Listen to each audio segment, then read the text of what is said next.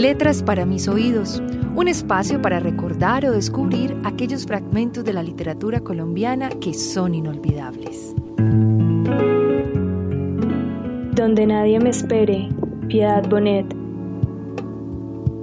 Escribir me ha permitido sentirme más real, pero toda escritura tiene un fin, un agotamiento esta mañana subí de mi pobre madriguera sintiéndome maravillosamente liviano.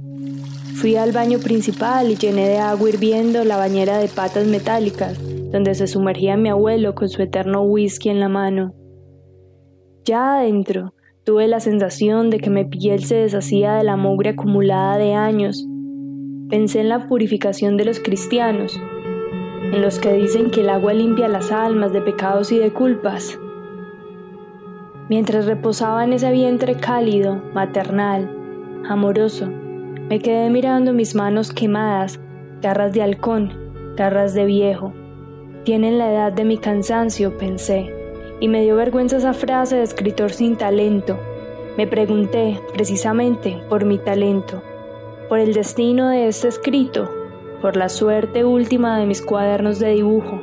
Salí del agua antes de que terminara de enfriarse Tomé la rasuradora, casi sin uso, y me afeité concienzudamente.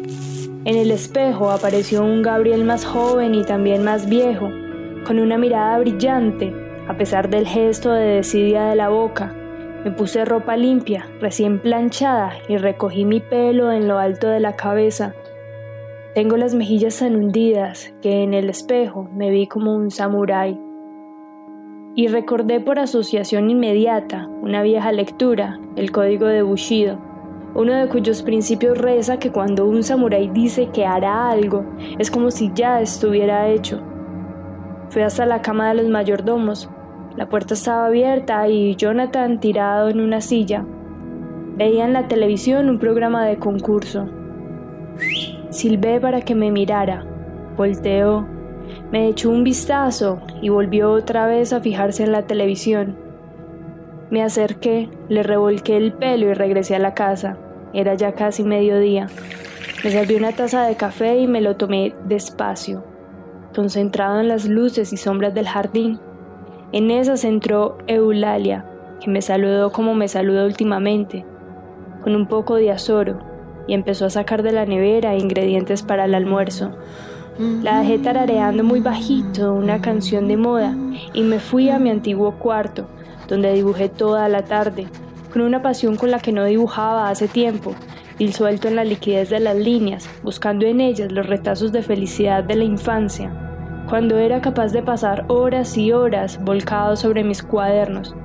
Dibujé raíces, troncos enormes, el follaje profuso y devorador de un bosque imaginario, desmesurado, donde se pierde entre el cielo y las copas de miles de árboles desolados. En Aokihara, me dije, habrá en este momento un hombre que camina con una cuerda en la mochila, en busca de un lugar propicio. Quizás le falte el coraje de los samuráis, porque se necesita coraje. Terminé cuando estaba ya anocheciendo y me sentí feliz con el resultado.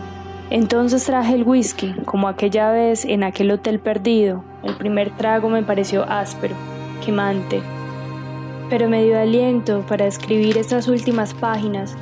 Mientras lo hago, he empezado a sentir sobre mi espalda el peso de una mirada.